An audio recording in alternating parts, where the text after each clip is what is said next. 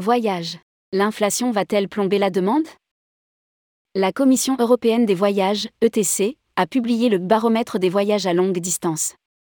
Le voyage se porte bien et semble épargné, jusque-là par les crises économiques qui touchent le monde. En effet, pour le moment les voyageurs témoignent d'une grande envie de voyager. Un constat qui pourrait sensiblement évoluer à en croire le dernier baromètre des voyages à longue distance de la Commission européenne des voyages, ETC. Selon l'étude, non seulement le désir de visiter l'Europe stagne à travers le globe, mais en plus, l'arbitre tourne en défaveur du voyage en raison d'une hausse généralisée du coût de la vie. Rédigé par Romain Pommier le jeudi 13 octobre 2022.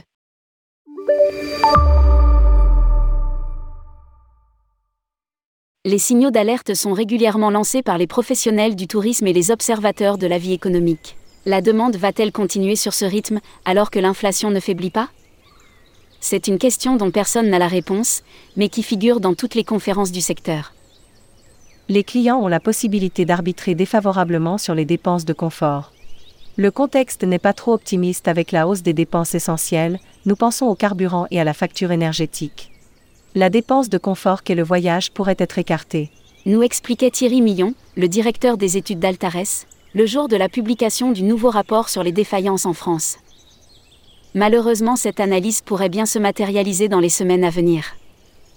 Notons, tout de même que si l'été 2022 a été bon, la demande a été moindre, les chiffres sont gonflés par un panier moyen plus conséquent.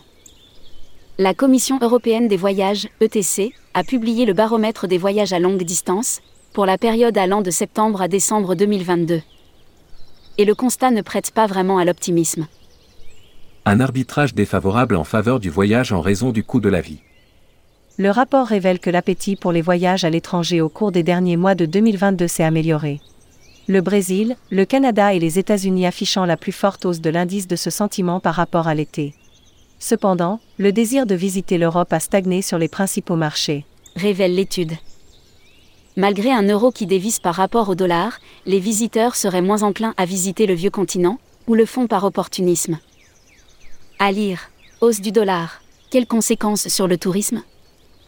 Ce n'est pas le seul enseignement du baromètre. Alors que l'inflation ne faiblit pas vraiment à travers le globe, les consommateurs ont tendance à arbitrer en défaveur du voyage.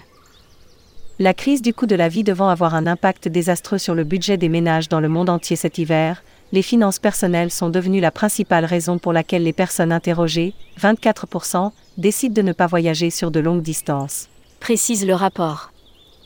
Les préoccupations financières affaiblissent le sentiment de voyage aux États-Unis. Si la conjoncture économique ne prête pas à un grand optimisme, le Covid représente toujours un blocage pour 19% des personnes sondées, notamment pour se rendre en Asie.